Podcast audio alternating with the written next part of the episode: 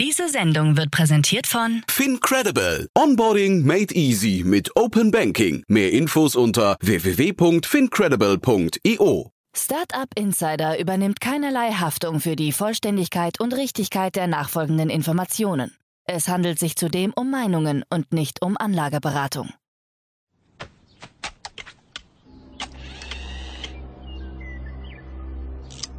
To infinity and beyond!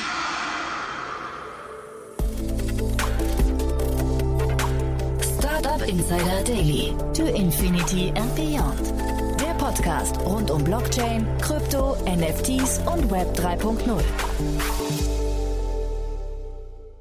Hallo und herzlich willkommen zu Startup Insider Daily am Nachmittag und damit zu unserer wöchentlichen Rubrik To Infinity and Beyond. Das Format, in dem Kerstin K. Eismann und Daniel Höpfner gemeinsam mit Jan Thomas und wechselnden Themen und Gästen jede Woche die neuesten Entwicklungen in den Bereichen Krypto, NFTs und Web 3.0 beleuchten. So ging es letzte Woche um das Thema digitale Identitäten und neben vielen aktuellen und relevanten News aus der Krypto- und Blockchain-Welt hat unser Infinity and Beyond Stammtisch in dieser Folge das Thema Cold Wallet versus Hot Wallet besprochen, vor dem Hintergrund der Gerüchte um die mögliche Insolvenz bei Coinbase und der bestätigten Pleite des Kryptoverleihers Celsius ist das Thema aktueller denn je. Eine Wallet ist ja eine Art digitales Portemonnaie. In der Kryptowelt unterscheidet man je nachdem, ob eine Wallet beispielsweise mit dem Internet verbunden ist oder nicht, zwischen Hot, Warm oder Cold Wallets. Diese Methoden weisen gravierende Unterschiede auf, sowohl beim Thema Sicherheit vor Hackern als auch im Falle möglicher Zahlungsschwierigkeiten der Online-Verwahrer von Kryptowährungen. Um das Thema bestmöglich zu durchleuchten, begrüßen die drei Hosts heute den Experten Lukas Weniger, Founder von Yuba, einer Hardware-Wallet, die sich ins Smartphone integrieren lässt. So viel in aller Kürze vorweg. Nach den Verbraucherhinweisen kommt unsere neue Ausgabe To Infinity and Beyond. Viel Spaß! Werbung Hi, hier ist Nina, Content Managerin bei Startup Insider. Suchst du deine nächste große berufliche Herausforderung? Dann melde dich bei uns. Wir suchen aktiv nach neuen Teammitgliedern, die Startup Insider zum führenden Informationsmedium der deutschsprachigen Startup-Szene machen wollen. Aktuell suchen wir Sales Manager, Customer Success Manager, Finanzmanager sowie Werkstudenten in den Bereichen Sales, Product und Content. Aber auch wenn keine passende Stelle dabei ist, melde dich trotzdem bei uns. Wir suchen immer nach leidenschaftlichen Menschen, die mit Startup Insider Großes bewegen wollen. Also, um mehr zu erfahren und dich zu bewerben, geh jetzt ganz einfach auf startupinsider.de/slash insider. Startup Insider Daily. To Infinity and Beyond. Also ja, herzlich willkommen zu To Infinity and Beyond. Ich freue mich wie immer mit der charmanten Kay Eismann und Daniel Höpfner über die ganzen Themen rund um Web 3.0, Blockchain, Krypto, NFT und DeFi zu sprechen. Hallo ihr beiden.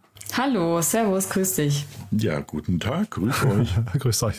Also auf uns wartet eine tolle Sendung. Ihr habt super viele News mitgebracht, die sind mega spannend und wir haben ja auch ein tolles Thema heute, ne, über das wir mal sprechen. Wir haben ja einen Gast eingeladen auch wieder. Ja, wir haben diesmal einen Gast dabei, richtig. Ähm, wir reden heute über das ganze Thema Wallets, also Cold Wallet, Hot Wallet, Warm Wallet, Paper Wallet. Das sind alles so Begrifflichkeiten, die wir heute versuchen wollen zu erklären.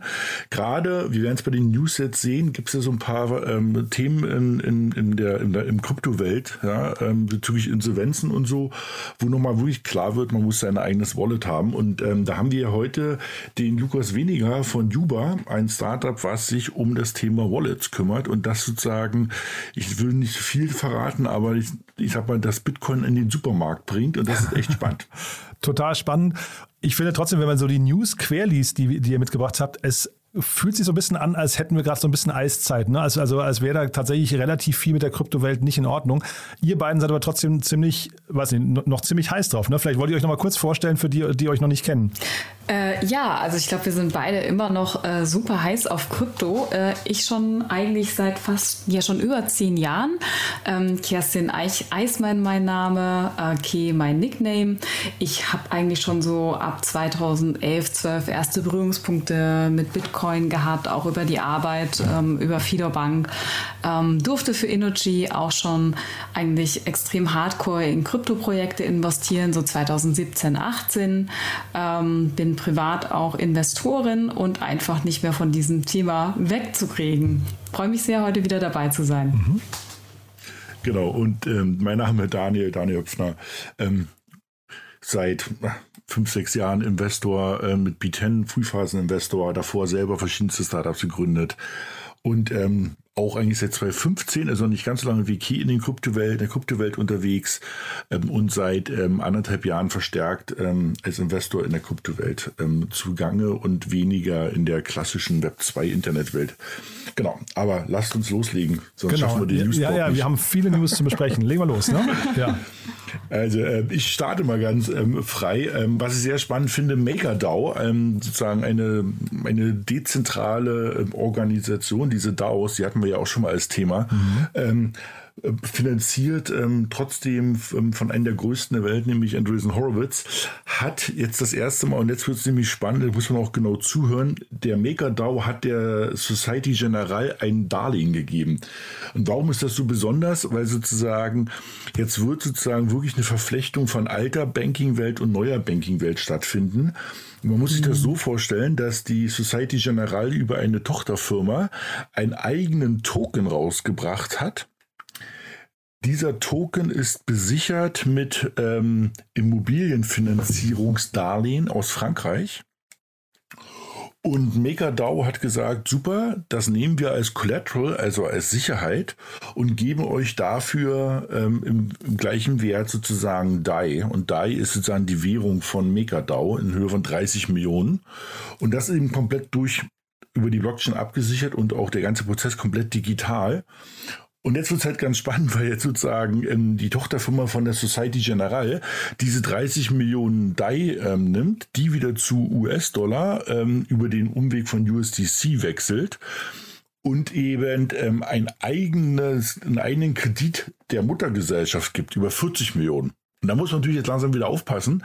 Nicht, dass sozusagen wieder irgendwelche Leute anfangen, wie wild irgendwie Geld zu schöpfen aus dem Nichts, ja, weil aus 30 Millionen werden auf einmal 40 Millionen. Das ist so ein bisschen, wo ich so ein bisschen, was ich nicht so richtig cool daran finde. Aber was ich interessant finde, ist, dass der komplette Prozess erstmalig wirklich von so einer großen, also weltweit bekannten ähm, Bank mit 1500 Milliarden ähm, Wert, also Asset Under Management, also wirklich einer der ganz großen der Welt da draußen, jetzt wirklich mal ähm, bei MakerDAO so ein, so ein Darlehen aufgenommen hat. Also deshalb eben dieser News-Charakter, weder ein Exit noch ähm, eine Finanzierung, aber mal was ein echter, ein echtes Highlight in dieser Kryptowelt. Muss man im Blick behalten, glaube ich, ob da wirklich, ob das eine Blaupause wird, jetzt diese wundersame Geldvermehrung. Ne? Also ganz, ganz koscher ist mir das auch nicht. Ne? Aber Genau. Also das, das, das finde ich auch ein bisschen komisch. Weil, ähm, also der Prozess bis zu 30 Millionen finde ich super, Mhm. ähm, das darzustellen und dass das funktioniert und dass die Collaterals da sind und dass die akzeptiert werden. Und bei diesem DAO äh, vielleicht noch äh, 10 Sekunden was dazu. Da, da, da, es gibt ja keinen Chef. Ja, das heißt dann, das ist eine Community und die ganze Community musste darüber abstimmen und dann gab es ein großes Voting. Es gab auch Diskussionen, die kann man auch einsehen auf der Webseite von MakerDAO, ob man das wirklich will oder nicht. Aber die Mehrheit hat sich dafür entschieden, hat dann dieses Darlehen ausgereicht. Aber genau, ja, wie du gesagt hast, jetzt diese wundersame Geldvermehrung, dass man aus 30 Millionen dann auf einmal eine Besicherung über 40 Millionen macht. Es gibt Gründe dafür, ich will jetzt gar nicht in Details gehen, aber du hast auf jeden Fall, du hast richtig gesagt, man muss sowas ein bisschen im Auge behalten. Nicht, dass wir 2008, 2009 die große Finanzkrise wiederholen, Genau, aber genau. diesmal irgendwie mit Krypto gewürzt, das muss nicht sein. genau. Gut, aber auf zum nächsten Thema. Ihr habt ja ein paar Sachen mitgebracht. Also von daher ähm, müssen wir aufpassen, dass wir jetzt hier die Zeit, Zeit nicht sprengen. Wir haben ja noch einen tollen Gast, ne? Ja, genau. Äh, Und vor unserem tollen Gast haben wir noch, wollen wir noch mal kurz über Tesla sprechen. Das ging jetzt auch eigentlich durch den Ether. Ähm, Die haben verkündet mit ihren aktuellen Quartalszahlen, dass sie äh, 75 Prozent ihrer Bitcoin-Bestände verkaufen oder sogar schon verkauft haben. Das ging dann auch aus den Quartalsergebnissen hervor. Einfach auch, weil das Unternehmen gesagt hat, äh, wir haben auch mit der Inflation zu kämpfen und der aktuellen Wirtschaftslage und äh, wir brauchen einfach eine entsprechende Gesamtliquidität.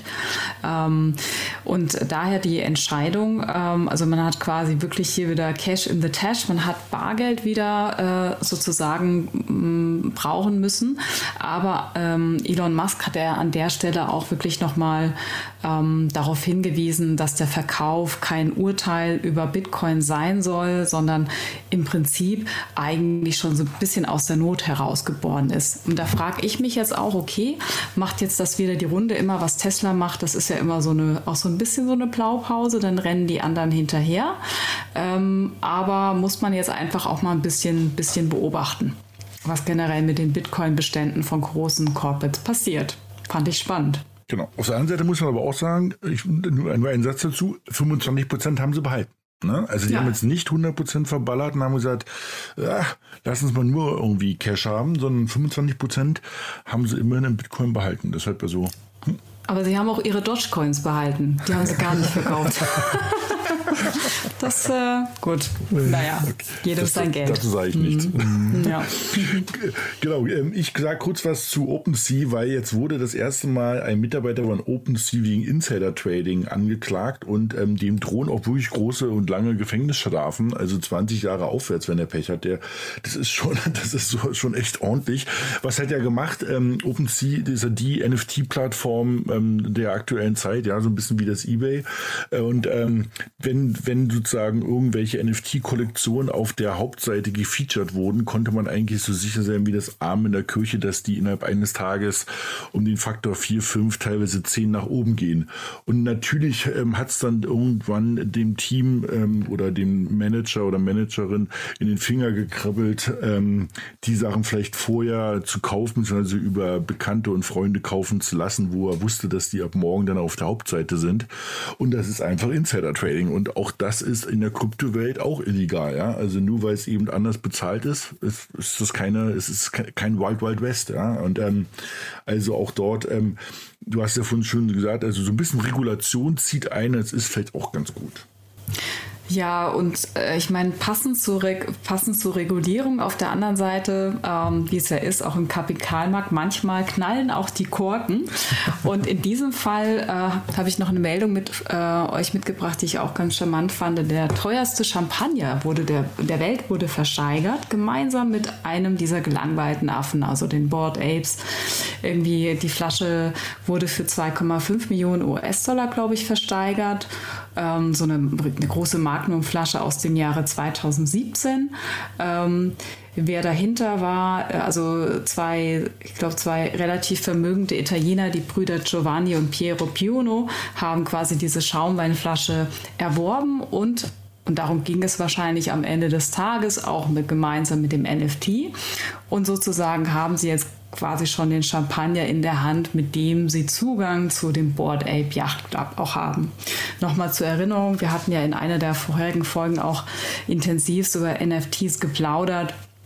Also in diesem, äh, ja, in diesem legendären Club, sage ich schon mal, äh, sind äh, Namen zu finden wie eine Madonna, Justin Bieber, Tom Brady, Snoop Dogg. Äh, also ähm, das fand ich doch auch schon, auch schon fast ein wenig äh, dekadent an der Stelle, aber spannend. Mhm, das stimmt. Die haben sich zum Teil aber auch schon distanziert. Da gab es jetzt eine ganze Menge an Gerüchten, die wollen wir jetzt hier nicht vertiefen, weil nicht klar ist, ob sie wirklich stimmen. Aber das sind, äh, wen das interessiert, mal auf YouTube schauen. Äh, sehr, sehr spannend. Also die Mache vom Board Ape Yacht Club stehen da auch ziemlich in der Kritik. Und sie sind auch gerade mit der Sammelklage konfrontiert, weil sie halt in, ne, wieder auch ein bisschen ähnlich wie eben gerade bei ähm, OpenSea weil es halt eben eine, ähm, eine Kursmanipulation oder Verdacht auf Kursmanipulation gibt, ne? weil dieser Coin halt wirklich total volatil war und mhm. man immer gesagt hat, das ist ja eigentlich eine, eine DAO dahinter und dann aber vielleicht doch nicht und so weiter. Also ja, das ist irgendwie, das, deswegen habe ich gemeint, es ist irgendwie schon spannend, was in der Kryptowelt gerade alles passiert. Ne? Das stimmt. Mhm. Vielleicht ein Satz dazu. Ich glaube, MK, die hatten, ich sag's mal lächeln, pro Liter ein NFT. Ne? Ich glaube, die haben sogar fünf bekommen. Fünf. fünf. Äh, genau. Und dann, ja, genau. Dann versüßt dich das fast so auch noch, ne? Aber zweieinhalb Millionen ist ja trotzdem irgendwie viel. Also eher so ein Sangria-Portfolio ja, dann, ne? Ja. Sehr schön. Genau. Äh, ganz frisch aus dem Äther. Ähm, Unstoppable Domains wird ähm, Unicorn. Ich glaube, ich habe es gerade gelesen, ähm, haben 65 Millionen aufgenommen. Ähm, und ähm, sind wir damit aufge, aufgestiegen in sozusagen die in die Uni, äh, Unicom World. Unstoppable Domain ist eigentlich ein ganz normaler ähm, Domain-Verkäufer, ja. Also das ist sozusagen noch nicht mal reine also keine Ether-Domain oder so, sondern aber so berühmte, ähm, ähm, also hier 888 NFT, DAO, Bitcoin.com, Crypto, ähm, die haben sich ein bisschen auf diesen Bereich fixiert. Und was sie aber machen, das ist halt ganz spannend, das hatten wir letzte Mal, wo wir über das Thema Identität gesprochen haben. Deshalb ist es immer auch ganz gut, wenn man ab und zu mal die alten Podcasts hört, dass sie natürlich jetzt sozusagen so die, die wollen die erste Anlaufstelle werden für, das ist eine digitale Identität, das ist ein digitales Wallet, dass ich nämlich, wenn dann eben die Chemie zum Geburtstag ähm, mein Geburtstagsgeschenk im Bitcoin schickt, nicht auf meine 00x5b12f großgeschrieben UX12 irgendwie äh, Domain irgendwas ähm, schickt und äh, wenn wir uns versprechen, kommt es nie an, sondern dass eben auf ähm, Daniel Höpfner ähm, Punkt ähm, Coin das sozusagen schickt. Die Domain gibt es nicht, das war jetzt nur so als Beispiel. ähm, das ist halt ganz spannend, ne? Das heißt, die, die wollen, die verstehen sich als sozusagen so die, das, das GoDaddy oder eins und eins der neuen Zeit. Aber da geht es weniger um das Thema, ich bin, hier eine Adresse, das ist ganz nett, aber vor allem geht es darum, dass sie der, das, das Entree zu, der Digi, zu den ganzen digitalen Diensten sind und also zu das digitale Portemonnaie, der digitale Personalausweis. Also ultra spannend. Verstehe ich, dass sie auch so hoch bewertet werden, weil das ist, also das ist, was in die nächsten fünf bis zehn Jahre wirklich Wert treiben wird. Wer das kontrolliert, das hatten wir ja schon mal diskutiert bei, äh, bei dem ganzen Thema Metamask, der ist äh, wirklich in charge. Ja, das finde ich auch super. Also ich könnte ja auch sagen, UNICEF ähm, hat äh, so eine Adresse, ne, dass man zum Spenden quasi einfach Geld an die Adresse äh, von UNICEF schickt oder für Flitterwochen äh, oder sonstiges. Also das geht auch sehr in Richtung User Experience. Mhm, super. Ja, ich habe auch noch eine Meldung äh, für euch dabei von Uniswap. Das ist ja wirklich, kann man sagen, die, die größte dezentrale Kryptobörse. Ähm, ich möchte auch an der Stelle einfach nochmal Zahlen zitieren, bevor ich die Katze aus dem Sack lasse. Also ähm, Uniswap ähm, äh, äh, da wird quasi jeden Tag ähm, ein Volumen von über 1,3 Milliarden US-Dollar gehandelt. An ähm, Kryptowerten geht das nach rechts und links. Und ähm, Uniswap nimmt quasi 9 Millionen Dollar an Gebühren ein pro Tag pro Tag. Das ist der absolute Wahnsinn. Und was jetzt durch den Äther ging. Äh, jetzt ich muss wurde, rechnen. 9 Millionen pro Tag bei 365 Tagen, weil ich nehme an, die werden Wochenende auch aufhaben, nicht wie der deutsche Späti, der dann zu ist am Sonntag. das heißt, wir reden hier von äh, 3,4 Milliarden US-Dollar Gebühreneinnahmen. Ja. Und das glaube ich bei nur 50 oder 70 Mitarbeitern. Also Uniswap ist eh mein Lieblingsunternehmen, wahnsinnig effizient und erfolgreich. Aber die sind ja auch eine DAO. Und ähm, jetzt hat die Community darüber abgestimmt, fair enough, äh, ob man nicht einen kleinen Teil, also einen kleinen Teil in Anführungsstrichen von den Transaktionsgebühren nicht auch an die Hodler ausschütten könnte, weil, weil man kann diese Uniswap-Tokens natürlich auch erwerben und halten. Und bis jetzt ist es ja so vom Prozess, dass die 9 Millionen US-Dollar an Transaktionsgebühren Verwaltungsgebühren, die gehen komplett peer-to-peer -peer an die sogenannten Liquiditätsgeber, also die Personen, Personen wie du und ich, die quasi ihre jeweiligen Kryptopaare im Pool einsperren, damit die andere, also die Community wirklich Tokens auf Uniswap traden kann. Das ist ja quasi im dezentralen System alles Peer-to-Peer -Peer von der Community für die Community. Ähm, also diese Personen werden aktuell zu 100 Prozent äh, mit den Gebühren belohnt und jetzt mit dieser neuen Entscheidung, ist noch nicht komplett durch, könnte man halt auch sagen, dass ähm, 0,5 Prozent der Gebühren an die Holder dieser Uniswaps-Tokens gehen. Und ähm, das ist insofern interessant, dass man eigentlich hier, hier sagen konnte, hier bekomme ich dann vielleicht als Halter der Uniswap-Tokens ähm, eine Umsatzbeteiligung. Ne? Also so äh, mhm. äh, wirklich, das ist dann so wieder, ich halte als, äh, ich halte als Uniswap-Token-Halter quasi Anteile an dieser Börse und werde mit jeder Transaktion auch umsatzseitig belohnt. Finde ich auch sehr entspannt. Also kriege ich eigentlich eine Dividende, ne? Das ja. ist sozusagen, wenn man das übersetzt in die alte Welt, aber dann, das gibt es ja auch, glaube ich, Diskussionen, ähm, korrigiere mich, wenn ich es nicht richtig verstanden habe, dass das eben natürlich dann auch als Security wahrgenommen wird, Uniswap. Ja. Ne? Da wird natürlich ganz schnell die SEC ich weiß zwar nicht, wo sie klingelt, aber ähm, die werden zumindest irgendwie mal mit den Verantwortlichen, wer immer das ist, irgendwie reden wollen, weil das ist ja dann klassisch eigentlich, ich habe ein Wertpapier, was eine Dividende ausschüttet, ne?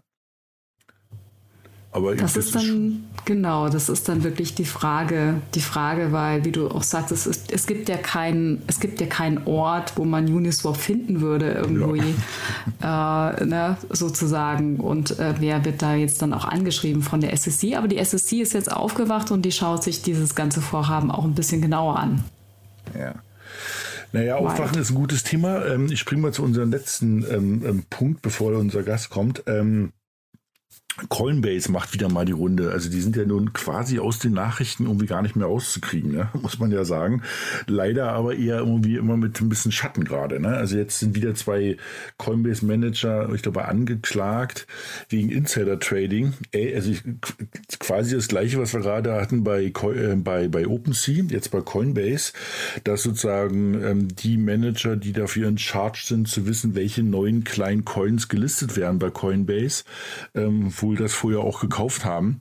Und eben, wir hatten es ja auch äh, gerade letzte Woche auch schon mal ganz gut angesprochen, dass eben Coinbase ja auch so ein paar Gerüchte gab, ob die, ich will das jetzt gar nicht irgendwie unterstellen, bitte nicht falsch verstehen, aber dass sie so ein bisschen in, in Insolvenzprobleme rutschen könnten, ja, oder, und da gab es dann mal so einen Satz, wo alle so ein bisschen nervös wurden nach dem Motto, ähm, weil die Assets, die bei Coinbase liegen, sind halt nicht, ähm, das sind sozusagen jetzt nicht, ähm, irgendwie geschützt oder protected. Ja, ich weiß gar nicht, wie heißt das in Deutschland? Einlagensicherungsfonds, glaube ich. Ne? Ja, also wo genau. sagen, bis zu einer gewissen Höhe meine Einlagen besichert sind. Das ist halt bei Coinbase nicht so. Das heißt, wenn die pleite gehen sollten, ja, was ich nicht hoffe, dann sind halt meine Einlagen dort weg.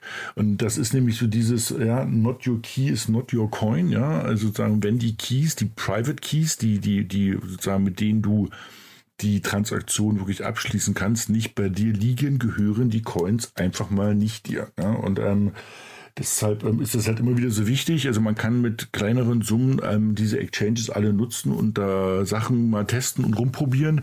Wenn jemand dort mit relevanten Geldern arbeitet, ähm, bitte, bitte passt auf, wo eure, eure Keys sind, kann man immer wieder nur sagen. Ne? Also es gibt den Public Key, die Adresse, wo was hingeschickt wird und der Private Key, der Sicherheitskey, mit denen die Sachen halt abgesichert sind, mit dem ich Sachen dann durch die Gegend schicken kann und den muss ich halt irgendwo selber haben. Und eben ähm, deshalb ist ja auch das Schöne, ich glaube, wir sind jetzt durch mit den News, dass wir jetzt unseren Gast ähm, begrüßen können. Total. Ja, ist eine super Gelegenheit, um einen Gast äh, reinzuholen. Zeitgleich, da vielleicht noch ganz kurz, also Coims hat das alles de dementiert. Ne? Die haben gesagt, sie, sie sind im Besitz aller ähm, Assets, die sie äh, quasi äh, verwahren sollten. Die sind auch bei ihnen, die haben nichts weiterverliehen und so weiter und so fort. Trotzdem, ich erinnere mich noch, wir, wir damals, ähm, äh, als, als Coinbase an die Börse gegangen ist, Daniel, haben wir ja hier einen Podcast dazu gemacht ne, und haben ja. das analysiert, waren beide eigentlich sehr bullisch. Ich habe das auch in meinem ganzen Freundeskreis jedem erzählt, es wird, super, wird bestimmt eine super Aktie. Hat zum Glück keiner drauf gehört, äh, ja, weil die Aktie heute 80 Prozent unter Ausgabe kostet. Ne? Also wirklich, das ist eigentlich ein Desaster. Ne? Ja, das, aber ich glaube, das ist gerade die ganze ähm, Kryptowelt, ne? also oder die ganze Tech-Welt. Also das ist nicht nur Coinbase, wenn du die anguckst, irgendwie äh, Netflix, wie sie alle heißen, die sind ja mhm. alle ordentlich äh, abgestürzt. Nichtsdestotrotz, also ich will jetzt auch gar keine Werbung machen, also die sind ordentlich abgestürzt, aber warten wir mal ab. Aber was jetzt wichtig ist, achtet auf eure Keys. Ich kann es nur noch mal sagen. Genau, und ich glaube, das ist eine super Gelegenheit, jetzt um, um unseren Gast von heute reinzuholen, würde ich sagen, oder? Ich denke schon. Das passt gut zum Thema. Genau. Daniel, dann übergebe ich mal an dich, weil ihr kennt euch ja ganz gut. Dann vielleicht kannst du ihn kurz anmoderieren und vorstellen. Ja, gerne. Also wir haben heute wieder ähm, einen Local Champion bezogen auf Berlin ähm, ähm als Gast dabei. Ähm, zwar den Lukas Weniger, der Gründer von Juba ist. Und Juba ist, würde hoffen uns jetzt gleich erklären, ähm, ein Startup, welches das ganze Thema Keys, Wallets vereinfacht, dass es wirklich irgendwie für jedermann nutzbar ist. Und ähm, ja, ich freue mich, dass er da ist und uns was darüber erzählt, was sind eigentlich diese ganzen Wallets, Cold Wallet, Hot Wallet, um uns da mal so ein bisschen, ähm, ähm, um uns sozusagen so ein bisschen mal zu erklären, wie das sozusagen funktioniert. Hi Lukas. Ja, hi, hi Jan, hi Daniel, hi Kiel. Freut mich sehr. Äh, vielen Dank für die Einladung heute und danke auch für die kurze Vorstellung. Das ist äh, tatsächlich genau das Thema, mit dem wir uns bei Yoba beschäftigen. Und ich freue mich drauf, mit euch jetzt gleich gemeinsam im Podcast ein bisschen tiefer einzusteigen. Ja, super. Wir freuen uns auch, dass du heute dabei bist. Ist sehr spannendes Thema. Wirklich wahr. Wie kann man denn mal so ganz einfach für, ähm, für unsere Hörer erklären, ähm, also das, das, Thema ist sozusagen not your keys, ja, not your coins. Das heißt eben, wir hatten es ja gerade diskutiert vorher bei, bei Coinbase, ja, wenn sozusagen irgendwelche Exchanges Probleme haben, dass eben ähm, unter Umständen die Einlagen dann weg sind. Wenn ich sie aber auf meinem eigenen Wallet habe, ist das ja nicht so. Kannst du uns mal kurz erklären, was so diese großen Unterschiede sind zwischen Hot und Cold Wallet und warum das halt anders ist, wenn man ähm, sozusagen so ein eigenes Wallet hat? Ja, klar, gerne. Also ich glaube, den wichtigsten Unterschied hast du ja gerade schon mal beschrieben. Also zuerst mal geht es darum, verwahre ich den Kryptowert wirklich selber oder habe ich den bei einer Drittpartei liegen? Und hier ist es so, dass eigentlich äh, ja, der Gedanke, der hinter einer Kryptowährung und hinter der Blockchain steckt, ist natürlich, dass jeder die Sachen selber verwahren sollte, weil es jetzt eben das erste Mal möglich ist, dass man wirklich Vermögenswerte ganz unabhängig von Drittparteien selbst verwahren kann. Und wenn man jetzt seine, sich dazu entscheidet, seine Kryptowährung selber zu verwahren, dann gibt es hier zwei verschiedene Grundkonzepte, würde ich mal sagen, die sich dann natürlich noch in vielen Feinheiten noch mal genauer, kann man noch genauer definieren, aber zwei grobe Unterschiede. Das eine ist eben Hot äh, Storage und das andere ist Cold Storage. Und das, äh, der wesentliche Unterschied ist, dass beim Cold Storage, da habe ich die, ähm, die Informationen, zu, also die die Kryptowährung repräsentiert, äh, getrennt vom Internet gespeichert, also auf einem physischen Gegenstand abgelegt. Und im Hot Storage ist es so, dass ich die zum Beispiel auf meiner Computerfestplatte abgespeichert habe. Das ist erstmal jetzt auch ein physischer Gegenstand, aber diese Festplatte ist ja dauerhaft dann auch über meinen Computer mit dem Internet verbunden. Und wenn ich mir jetzt eine, wenn mir jetzt ein Angreifer eine PDF schickt mit einem Virus oder was auch immer und ich öffne die, dann laufe ich eben Gefahr, dass durch diese permanente Verbindung mit dem Internet die Information äh, von meiner Festplatte ausgelesen wird. Also das ist so der, der große Unterschied zwischen diesen beiden Speicherarten. Also kann man sagen, Cold Storage ist gleich Offline Storage und damit sozusagen zwar faszinierenderweise in unserer Online-Welt doch das immer noch das sicherste. Ja, genau richtig. Also man muss ja auch wirklich unterscheiden, ähm, weil, wie du auch sagst, ja, also es geht auf der anderen Seite, geht alles Richtung Cloud. Keiner will mehr eigentlich was bei sich selber speichern. Äh, die meisten Menschen verwenden schon gar keine USB-Sticks mehr und so weiter. Aber bei einem Kryptowert handelt es sich ja nicht jetzt um ein Urlaubsfoto. Das ist, äh, das ist ein Asset, mhm. also das ist ja. ein Wertgegenstand. Und den muss ich anders speichern als, äh, wie gesagt, die Fotos von meinem letzten Skiurlaub. Ähm, und daher muss man natürlich auch andere Sicherheitsstandards haben. Also auch so ein bisschen wie der eigene Tresor, könnte man sagen, ne? Wirklich der physische Tresor, der ja auch in der Regel nicht mit dem Internet verbunden ist. ähm, ja. genau. Und sag mal, ähm, ja, äh, vielleicht können wir da auch ein bisschen auf euer Produkt eingehen. Ich habe aber auch verstanden, dass das im Zusammenhang dann mit deinem Smartphone auch funktioniert. Kannst du das ein bisschen mal erläutern? Äh, ja, gerne. Also bei uns ist es so, dass wir eben auch ähm, so einen Cold Storage entwickeln, den wir wirklich für alle zugänglich machen wollen oder machen werden und der super einfach zu bedienen ist. Und diese Einfachheit in der Bedienung, die erreichen wir, indem wir den Cold Storage per NFC mit dem Smartphone ähm, verfügbar machen. Also das heißt, äh, vielleicht um es vielleicht ein bisschen genauer zu beschreiben, es ist eine Karte, wie eine, wie eine ganz normale Scheckkarte auf der kann der Kunde seinen Private Key ablegen und wenn er ihn braucht, kann er ihn mit dem Smartphone vorübergehend auslesen, um dann eine Transaktion durchzuführen. Also das heißt, es ist äh, in 95 Prozent der Fälle ein Cold Storage und immer dann, wenn man eine Transaktion macht, liest man eben vorübergehend die Information aus. Also habe ich dann quasi, so, also habe ich dann, man hat ja im Handy auch so seine ganzen Kreditkarten, ne? Äh, digital mhm. abgebildet. Muss ich mir das dann so vorstellen, dass ich eben in meinem in meiner Kartenwallet dann quasi auch euer euer Produkt vorfinde?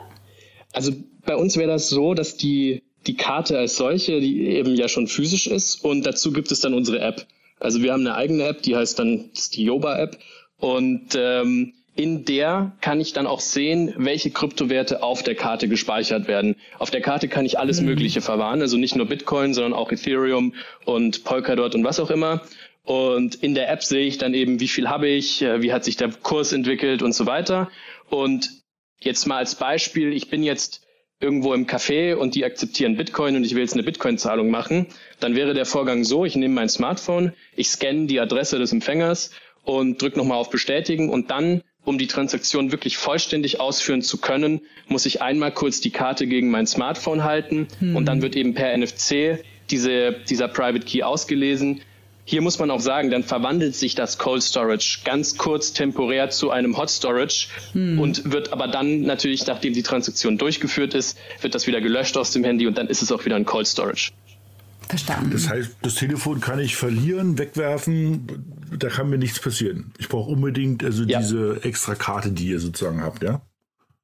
Genau, richtig. Also die Karte und dann hat man natürlich auch die Möglichkeit, nochmal ein Backup zu machen, wenn die Vermögenswerte etwas höher werden. Ähm, und das Smartphone kann man verlieren. Also das ist kein Problem. Wie schaust du denn, wenn ich dann mal fragen darf, auf diesen ganzen Fall mit Coinbase? Also ich meine, das ist natürlich jetzt, habt ihr ein anderes Modell und wahrscheinlich wirst du sagen, äh, euer Modell ist das bessere, aber ähm, wo, wo habe ich denn als Nutzer hinterher die, die größere Sicherheit oder würde ich am besten hingehen und das irgendwie aufteilen, mein, meine, meine ähm, Wallet-Vermögen? Denn wir hatten jetzt gerade in den letzten Tagen wieder diesen, das, den kennst du wahrscheinlich, diesen äh, James Howell heißt der, das ist dieser, dieser Bitcoin-Mensch, der 2013 seine Wallet verloren hat auf der Müllkippe, also seine Festplatte.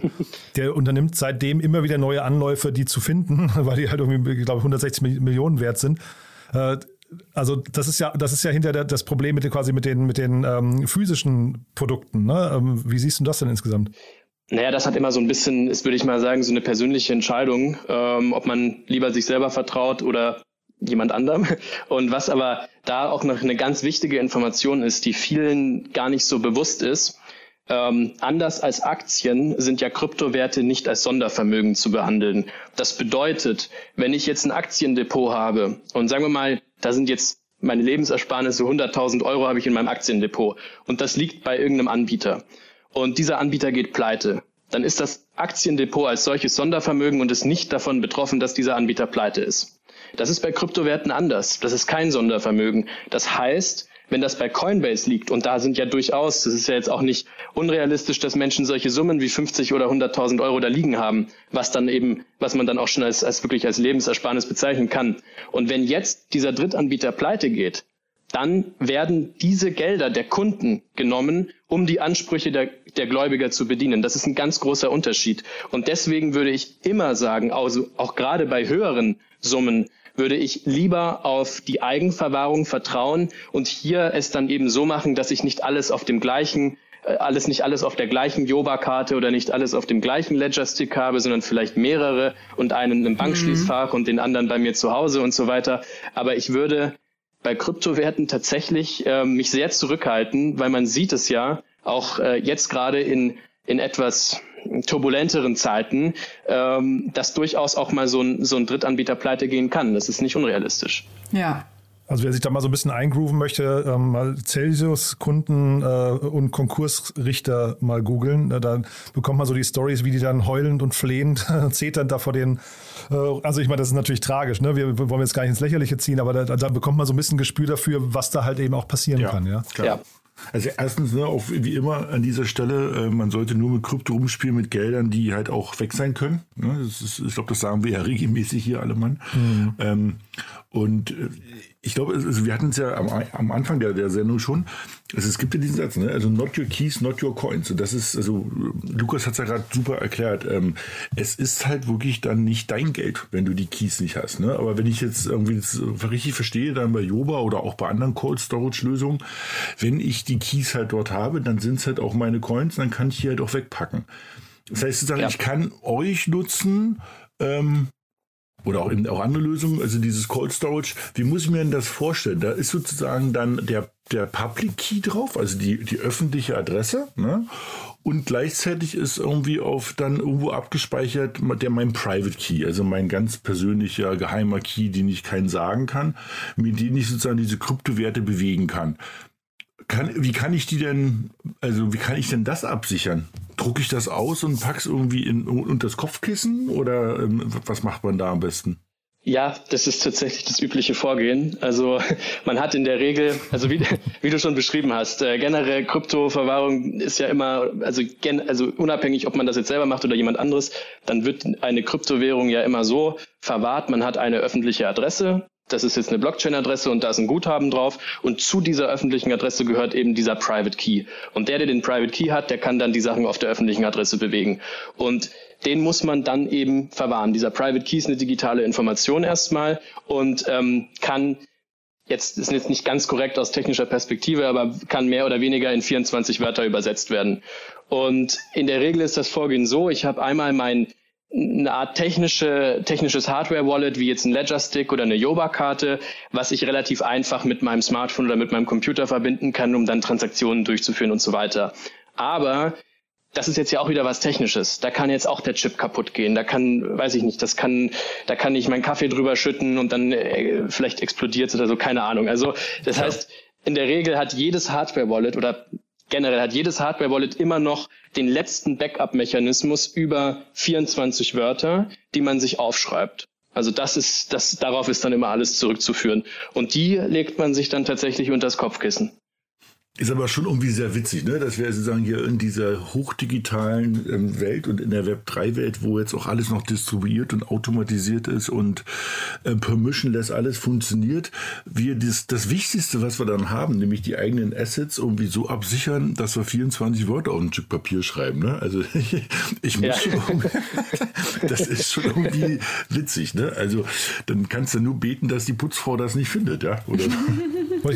Schafft das jetzt Vertrauen oder ist das eher eine Sache, also da, da wirklich, das, ich bin auch gerade so ein bisschen am Grübeln, wenn ich das höre. Da, so richtig, so richtig äh, fortgeschritten klingt das für mich nicht und auch nicht, nicht so richtig sicher eigentlich, oder? Ja, das kommt immer darauf an. Also ich meine, ich glaube, das ist das sicherste, was wir gerade kriegen, oder? Das muss man so sagen. Also, ja, also ja, man muss. Nee, ich vergleiche das mal mit einem Bankkonto oder mit einem äh, Aktiendepot. Ja. Ne? Also da habe ich ja diese ganzen, also du hast natürlich die Unterschiede gerade erklärt, aber da, da habe ich ja solche Mechanismen nicht. Also von daher hat man so gerade, wenn man dir zuhört, das Gefühl, wir sind noch eine Stufe davor. Naja, aber man muss sich halt überlegen, das geht ja, es geht ja darum, dass die Menschen in der Lage sind, wirklich selber unabhängig von anderen ihre Vermögenswerte zu verwahren. Und da gehört natürlich auch immer ein Stück weit Verantwortung dazu. Also man kann nicht auf der einen Seite sagen, ich möchte unabhängig sein von Drittparteien, äh, ich will, ich will irgendwie, ja, keiner darf mir reinreden, aber äh, Verantwortung möchte ich nicht übernehmen. Das ist, äh, das ist halt, geht halt Hand in Hand. Und ähm, diese 24 Wörter aufzuschreiben, ist äh, insofern das sicherste, weil man also wie schon gesagt, ja, weil auch bei einem technischen Gerät, selbst wenn das jetzt ein Cold Storage ist, hat man ja immer noch dieses gewisse Restrisiko. So ein Ledger Stick kann kaputt gehen. Ähm, wenn ich die Yoba-Karte in der Mitte durchschneide, dann ist auch nicht garantiert, dass man den Chip wiederherstellen kann. Und ähm, das ist einfach so das, die letzte Absicherung. Ich glaube, das ist, du hast das richtig gesagt, ja, und ich glaube, man muss sich halt überlegen, will man jetzt eine komplette Eigenverantwortung. Das heißt, also ich kann mit meinen Coins, Shares oder Assets, nennen wir es mal ganz generell, wirklich unabhängig von Dritten agieren. Ja? Also indem ich, ähm, wenn man das mal auf Aktiendepot überträgt, sozusagen die Aktien eigentlich bei mir ganz privat zu Hause zu liegen habe. Klar, dann muss ich mich halt drum kümmern. Dann muss ich die, dann, dann muss ich die irgendwo wie früher, wo ich ausgedruckte äh, Schuldscheine oder ausgedruckte Aktien habe, muss ich die halt so wegpacken, dass sie mir halt nicht geklaut werden können. Ne? Und wenn ich halt sage, naja, das ist mir zu riskant, ich will, dass jemand anders äh, für die Sicherheit ähm, verantwortlich ist und wenn es bei mir zu Hause brennt oder was auch immer passiert, will ich irgendjemand haben, der dafür verantwortlich ist, naja, dann brauche ich halt wieder ein Bankhaus, ne? wo ich hingehe und sage, hier verwahr bitte meine, meine, meine Shares. Ne? Und das ist ja in der Kryptowelt der Custodian, der sozusagen meine, meine ja. Coins verwahrt. Ich glaube, das ist ja. so ein interessanter Trade-off. Ich bin auch gerade am überlegen, ob das jetzt sozusagen das Ende der Fahnenstange ist oder ob es irgendwie irgendwas dazwischen gibt. Ne? Also wo man halt ähm, diese 24 Worte zum Beispiel notariell hinterlegt, machen wir es mal so. Ne? Und, ähm, ja, man kann, man kann, es gibt ja auch On-Chain-Lösungen tatsächlich. Also man kann ja auch, ähm, ist das eine, ähm, wie nennt sich das genau, man kann Multi-Signature-Wallets machen. Das ist eigentlich auch ganz cool. Das heißt, ähm, man macht ein, eine öffentliche Adresse oder halt ein, das ist ein bisschen, das ist dann mehr oder weniger ein Smart Contract, der dem zugrunde liegt. Aber äh, am Schluss des Tages wäre es dann so, dass ich zum Beispiel sage, ich habe vier Familienmitglieder, denen vertraue ich allen, also insgesamt vier Personen, und jeder hat dann einen Key. Und man könnte den Mechanismus dann so einstellen, dass man sagt, drei von vier müssen signieren oder zwei von vier. Und äh, jeder muss auf seinen aufpassen. Und wenn jetzt einer den verliert, dann ist es nicht ganz so schlimm. Also solche mhm. Mechanismen kann man schon aufbauen. Und man könnte natürlich auch sagen, zwei Keys, einer ist beim Notar, einer ist bei mir äh, und, und einer reicht aus, um zu signieren zum Beispiel. Dann habe ich noch so ein gewisses Backup. Mich würde auch mal interessieren, ich meine, wir haben ja auch in der ähm, Entschlüssel oder Verschlüsselungsindustrie auch viel mit biometrischen Daten zu tun. Ob es eigentlich hier auch ähm, Tendenzen gibt, dass man, man wirklich sagt, sagt, statt dem Passphrase benutzt man die Gesichtserkennung oder sonstiges. Oder ist das quasi auf äh, Krypto, ich sag mal ganz salopp, nicht anzuwenden? Also es gab da ein Projekt, ähm, ich weiß leider jetzt nicht mehr genau, wie es heißt, aber bei denen ging es darum, dass man mit seinen biometrischen Daten, das war so ein, so ein Airdrop, der ging an die ganze Weltbevölkerung und man konnte mit seinen biometrischen Daten den sozusagen minden. Es mhm. kam dann aber so mittelgut an, weil natürlich dann auch dann viele sich dachten, okay, die wollen jetzt hier, ich, ich weiß gar nicht, was die da alles für Daten hergenommen haben, aber halt diese ganzen, diese einmaligen Merkmale, also Fingerabdrücke mhm. oder das Auge ist ja auch einmalig oder ich habe auch letztens gehört, die, die Venen auf der Hand zum Beispiel kann man auch nehmen. Ähm, sowas ist durchaus schon auch denkbar. Also am Schluss des Tages geht es ja immer nur darum, dass man die Information, also man könnte die Information dann sozusagen mappen, also dass man, ja, also man könnte das genau. dann daraus ableiten. Mhm. Ja. Also das, Projekt, das wäre schon meinst, denkbar. Ist, ist, ist WorldCoin, ne? Das war das, ähm, was das gemacht Kann hat. Kann sein, ja, ja, ja, genau. ja, ja, ja. Das mhm. wird, wo es also Diskussionen gab, weil die, glaube ich, in, in Afrika angefangen haben, ähm, ihnen irgendwie 10 oder 20 äh, Dollar äquivalent in WorldCoin zu geben, wenn sie sich halt biometrisch das Gesicht irgendwie scannen lassen als Sicherheit. Ja wo alle so sagten, hm, was wird denn das hier gerade, ja? Und ähm, aber eben, ähm, also ja. ich bin da so ein bisschen bei, bei, bei Key, weil, ähm, weil dann hat man jetzt noch so ein Ding rumzuliegen. Ne? Ich meine, also das, das typische Passwort der Deutschen ist irgendwie Passwort 1, 2, 3, ja. Und ähm, da weiß ich, wie, wie die Leute, wie sicher die mit ihren 24 äh, Wörtern umgehen, ja. Also das dauert ja, also eine Woche hält das, vielleicht auch noch einen Monat, aber spätestens nach zwei Jahren ist die große Grübelei, wo, haben, wo hat man das Papier hingepackt, ja? Und ähm, deshalb sind so eine Geschichten, wie, wie Jan erzählt hat, dass ähm, jemand eine Müllhalde umflügt, das werden, glaube ich, nicht die letzten sein, ne? Also das das wird halt ganz interessant, das zu überlegen, ob es dann halt doch irgendwann mal wieder so ein Intermediär gibt, ne? die man zwar auf der einen Seite loswerden will, auf der anderen Seite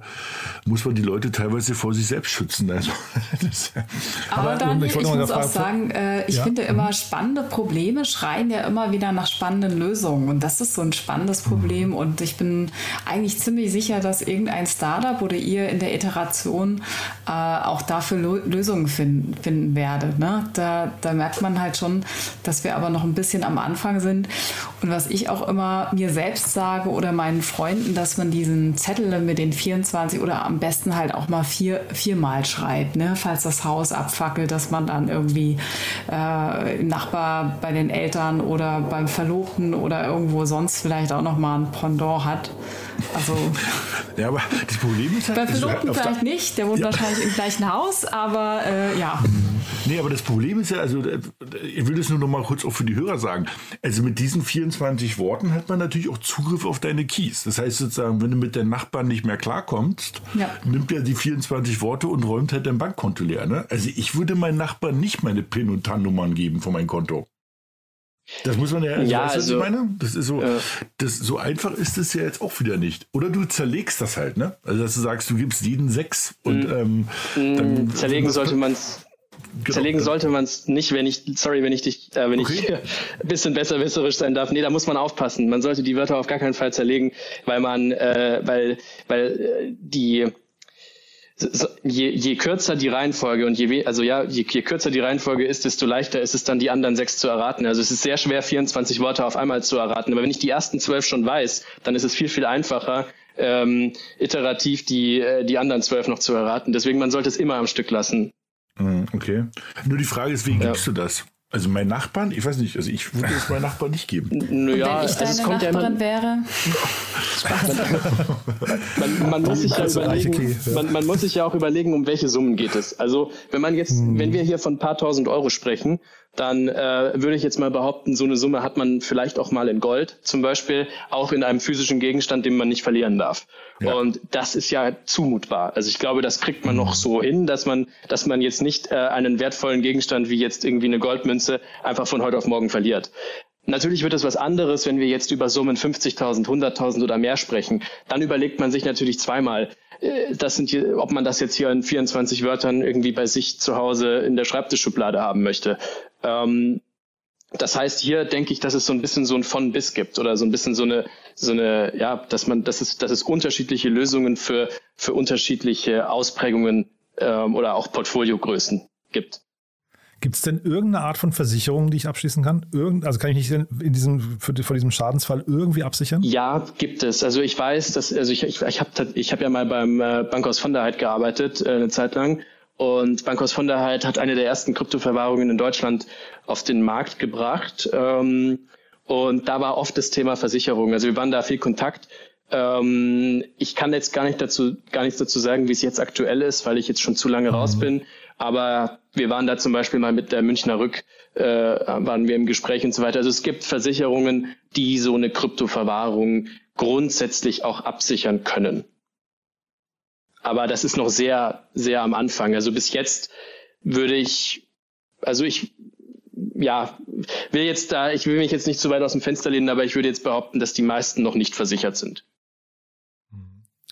Und sag mal, so ein Produkt wie euers jetzt, ähm, wie groß ist denn der Markt, den ihr da jetzt adressiert? Also, äh, ne, wenn ihr jetzt als, Startup unterwegs seid, ihr müsst ja wahrscheinlich immer so diesen Total Addressable Market dann irgendwie mal definieren. Wie, wie, wie, wie nähert ihr euch da? Ähm, gut, bei uns ist es ja noch mal, geht das Ganze ja noch mal ein bisschen einen Schritt weiter. Ähm, unser Ziel ist ja, dass wir unser Wallet direkt im Einzelhandel den Leuten zugänglich machen. Also das heißt, dass man dieses Wallet bei jetzt äh, zum Beispiel Edeka oder Rewe oder sonst wo kaufen kann. Ähm, die Namen habe ich jetzt nur mal als Beispiel gesagt. Äh, und genau, also dass man das da nehmen kann, das Wallet als solches, äh, wie eine Gutscheinkarte, dass man an die Kasse geht, an der Kasse den ersten Einzahlungs, die erste Einzahlung auch schon vornehmen kann. Also man hat jetzt das Jova Wallet und sagt, ich würde gerne 100 Euro drauf einzahlen. Das zahlt man dann an der Kasse, geht raus, aktiviert das bei uns in der App, sieht sofort das Guthaben, kann das gegen eine Kryptowährung umwandeln und hat dann schon direkt seine erste Transaktion gemacht. Das ist ja so ein bisschen ähm, der Markt oder ja wie oder unser unser Ansatz, wie wir dieses äh, Produkt den Menschen näher bringen wollen und gleichzeitig auf die Art und Weise auch es für jeden möglich machen, in eine Kryptowährung zu investieren und dann eben diese Kryptowährung auch wirklich bei sich selber in seiner eigenen Cold Storage zu verwahren. Das ist äh, so ein bisschen die Story und Genau, ja. Und ähm, also das der ist Markt, ja cool. Dann hm? kann ich quasi an der Kasse, also äh, ich, wenn ich kein, wenn ich mal wieder ein Geburtstagsgeschenk brauche und nicht schon wieder einen Amazon-Gutschein nehme, dann könnte ich auch quasi eine Karte von euch erwerben und äh, schenke dann einfach sozusagen ein Stückchen Bitcoin oder oder wie muss ich mir ich das vorstellen? Ja, genau.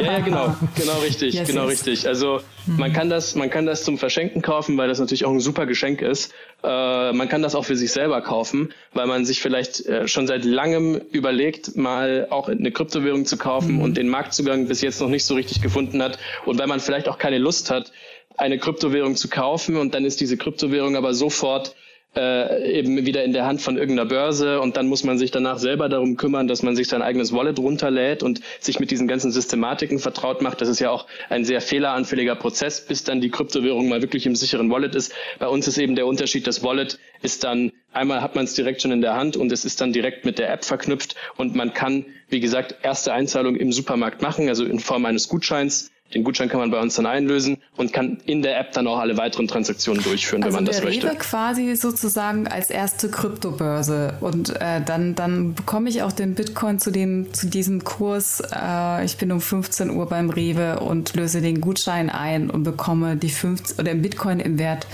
äh, zum aktuellen Stand. Weißt du, was ich meine? Ähm, ja, also ich würde den Rewe, also wie gesagt, war auch nur ein Beispiel der Name. Ich würde den Supermarkt als solchen jetzt nicht noch nicht als Kryptobörse bezeichnen. Der Supermarkt, der verkauft sozusagen das Starter-Kit. Also der, der verkauft äh, einen Gutschein und ein ein Wallet. Das ist ja. so ein bisschen die Aufgabe des Supermarkts. Aber es ist halt der super einfache Einstieg äh, beim täglichen Einkauf ich kaufe das Produkt so wie alles andere auch. Also ob ich jetzt eine Tomate kaufe oder meine Bitcoin-Gutscheinkarte, macht jetzt keinen so einen großen Unterschied. Das ist halt ein Prozess, den jeder versteht. genau. Super. Kann ich die Inflation beim Einkaufen direkt ausgleichen. Alles klar. genau, richtig. Aber da, da bin ich ja. auch nochmal neugierig. Ich meine, ich mache, wir machen ja, oder Jan macht ja auch diesen Startup Insider Podcast, jetzt mal etwas unabhängig von dem ganzen Thema Krypto.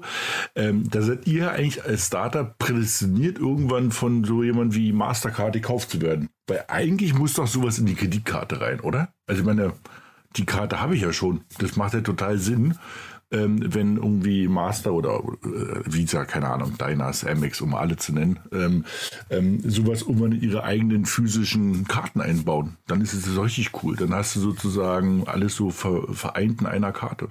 Ja, eigentlich schon. Also das wäre, wäre schon durchaus denkbar.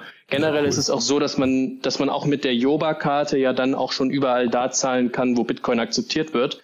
Und was ich hier ganz interessant finde, ich weiß nicht, ob ihr das mitbekommen habt, aber in Amerika das wurde ja auf der BTC Miami Anfang diesen Jahres äh, announced, dass man in Amerika in Zukunft bei McDonald's, Starbucks, äh, Walmart und ich weiß nicht wie viele weitere großen Ketten, dass man da überall mit Bitcoin zahlen können wird, also direkt mit Bitcoin, ohne jetzt irgendwelche Umwege. Und ähm, das Ganze funktioniert dann natürlich auch mit der Joba-Karte.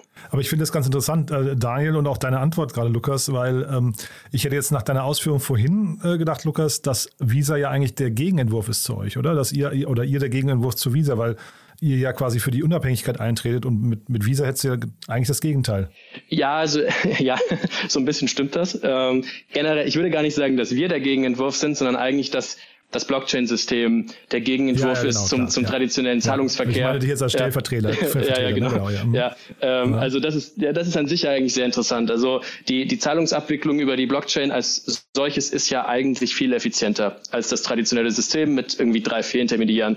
Deswegen ja auch die Integration bei diesen großen Ketten in Amerika. Die würden das, also die mhm. machen das deswegen, weil wenn McDonald's Bitcoin akzeptiert über eine Lightning-Transaktion, die dann fast keine Transaktionsgebühren kostet, ähm, dann kommt der volle Betrag bei McDonald's an. Und wenn aber McDonald's jetzt über Visa oder Mastercard die Zahlung empfängt, dann kommt der volle Betrag minus ungefähr drei Prozent an, weil da noch zwei, drei Intermediäre dazwischen stehen, die natürlich alle dafür bezahlt werden wollen oder ja auch werden. Ähm, und genau, jetzt nochmal zurück zur Frage. Also das wäre dann, wenn jetzt Visa jetzt äh, so, ein, so ein Bitcoin, so eine Bitcoin-Integration in die Karte machen würde, dann würden sie sich, das stimmt eigentlich, dann würden sie zum Teil ihr eigenes System so ein bisschen kannibalisieren, weil natürlich dann der Kunde die Wahl hat, zahle ich jetzt mit den Bitcoins auf der Karte oder zahle ich übers Visa-System und je mehr Bitcoin akzeptiert wird und vielleicht kriegt er Benefits, wenn er Bitcoin verwendet, weil es für den Laden auch besser ist, dann würde er immer mehr auf Bitcoin switchen. Also, ja, also Peter Thiel, Peter Thiel hat mal gesagt, irgendwann die deutschen Startups werden nicht groß, weil sie zu früh verkaufen. Und deswegen, wenn Visa irgendwann anklopft, nicht verkaufen, drei Jahre warten, dann könnt ihr Visa übernehmen. Ja, ja genau. genau. wie, seid ihr denn, wie seid ihr denn finanziert? Oder wie alt seid ihr denn? Seid ihr schon live? Erzähl mal noch zwei Worte zu euch. Kann ich das kaufen? Äh, wo muss ich hin? Wie läuft das? Ähm, uns gibt es seit Anfang Februar letzten Jahres. Und wir sind finanziert, also wir haben, wir haben eine Pre-Seed-Finanzierungsrunde gemacht, die ist jetzt auch geschlossen, wurde erst kürzlich tatsächlich geschlossen. Und wir haben eine Reihe von Angel-Investoren mit drin, zum Teil aus der Blockchain-Szene bekannte Namen, ähm, zum Teil aus der ganz normalen, also aus dem ganz normalen Finanzbereich, also aus diese, diese typischen Angel-Investoren, die eben in viele verschiedene Startups investieren und äh, auch involviert sind mit irgendwelchen VCs und so weiter. Und dann haben wir tatsächlich auch zwei institutionelle drin. Wir haben einen VC aus München mit dabei und dann noch ein Family Office. Das ist so ähm, die Zusammensetzung, genau. Und diese in dieser Pre-Seed-Runde haben wir jetzt so die, die initiale Finanzierung für das Projekt aufgenommen, um das Ganze eben so weit zu entwickeln, dass wir es dann auf den Markt bringen. Und Stand heute sind wir noch nicht live. Wir ähm, tun gerade alles, dass wir es noch dieses Jahr in äh, den ersten, in die ersten Ketten schaffen. Ähm, das ist aber nicht sicher, weil die haben auch immer ihre festen Listing-Zeiträume und so weiter. Und äh, davon abgesehen wird es das Produkt aber auch online geben. Also man kann sich äh, genau die Joba-Karte auch online holen und hierzu müsste man einfach nur auf unserer Website yoba.io, also yooba.io vorbeischauen und kann sich dann dort in ein paar Tagen, wir haben genau, kann sich in ein paar Tagen auch wieder bei unserer Warteliste eintragen. Aktuell ist die zu, weil in der ersten Runde kamen ein sehr großer Schwung äh, von Leuten rein. Dann haben wir die vorübergehend mal geschlossen und machen dann bald die Runde zwei. Hm. Und sag Super. mal, äh, muss ich denn irgendwie KYC machen, also um die Karte, um Gutscheine bei euch zu erwerben? Ja, genau. Also der, der, der Gutschein als solcher ist ja ähm, noch nicht KYC-pflichtig, weil der ist ja jetzt noch keine Kryptowährung. Ähm, den darf man ja einfach so kaufen. Aber wenn man den Gutschein dann gegen eine Kryptowährung einlösen möchte, dann wird natürlich eine KYC gemacht, der Kunde wird identifiziert, ganz normal entsprechend eben den Vorgaben im, im GWG, also so wie es eben das deutsche Gesetz vorschreibt. Hm. Okay. Cool. Ja. Also ich würde sagen, wir verlinken das alles. Wer sich dafür interessiert und ihr macht die Warteliste wieder auf, hast du gesagt, äh, findet die Links dazu in den Show Notes. Ich würde mal sagen, mit Blick auf die Uhr, das war ein super cooles Gespräch. Lukas, haben wir aus deiner Sicht was ganz Wichtiges vergessen? Ähm, nein, äh, ich glaube nicht, nicht, dass ich wüsste. Wir haben eigentlich, glaube ich, alle Themen ganz gut, ganz gut besprochen. Cool. Ja, dann sage ich vielen Dank, war hochinteressant und vielleicht auf bald, ja? Wunderbar. Ja, ja vielen Dank, Lukas. Viel Erfolg. Ja, vielen Dank für die Einladung. Danke euch. Tschüss. Bis dann. Tschüss. Ciao, alles Gute. Bis dann. Ciao. Also war doch sehr, sehr cool mit Lukas, muss ich sagen. Hat mir großen Spaß gemacht, oder? Ja. Ja, mega genau. spannend. Ja, mega spannendes Thema. Und damit sind wir auch schon am Ende, aber vielleicht noch der kurze Ausblick zum nächsten Mal, oder? Haben wir ja auch wieder ein cooles Thema. Ähm, wir wollen nächstes Mal betrachten, warum gibt es eigentlich unterschiedliche Blockchains? Also was, was ist Bitcoin, was ist Ether, ähm, was ist Polkadot und so weiter und so fort und warum sind bei Coin Market Cap irgendwie 10.000 ähm, Coins irgendwie gelistet und das mal so ein bisschen zu erklären. Aber Ki, du hattest es viel schöner erklärt. Wie war deine Erklärung? Ich hatte äh, erklärt, warum gibt es, äh, warum gibt es denn nicht nur eine Automarke, Audi, warum gibt es denn plötzlich auch noch andere Automarken? genau. Ja, Und darüber reden wir in 14 Tagen. cooler, cooler Spannungsbogen, ein schöner Cliffhanger. Dann freue ich mich aufs nächste Mal und sage für heute erstmal vielen Dank, ja? Ja, super, euch danke beiden. dir. Bis Tschüss. dann. Tschüss. Werbung. Hi, hier ist Moritz, Marketing und Growth Manager bei Startup Insider. Wenn du über die verschiedensten Themen immer auf dem neuesten Stand sein möchtest, dann empfehle ich dir auf jeden Fall unsere Newsletter auszuprobieren. Von unserem täglichen Morning Briefing Startup Insider Daily zu unseren themenspezifischen Newslettern wie Krypto und Web3, Investments und Exits oder KI Kompakt bist du mit unseren Newslettern immer top informiert. Falls du interessiert bist, kannst du dich jetzt ganz einfach kostenlos anmelden und zwar unter startupinsider.de/slash insider. Startup Insider Daily, der tägliche Nachrichtenpodcast der deutschen Startup-Szene. Das waren Kerstin K. Eismann, Daniel Höpfner, Jan Thomas und unser heutiger Experte Lukas Weniger, Founder von Uber bei To Infinity and Beyond zum Thema Cold Wallet versus Hot Wallet. Startup Insider Daily verabschiedet sich wieder für den heutigen Tag. Am Mikro war heute wieder für euch Levent Kellele. Ich sage vielen, vielen Dank fürs Zuhören und freue mich natürlich, wenn ihr morgen wieder mit dabei seid. Macht's gut und auf Wiedersehen. Diese Sendung wurde präsentiert von Fincredible. Onboarding made easy mit Open Banking. Mehr Infos unter www.fincredible.io.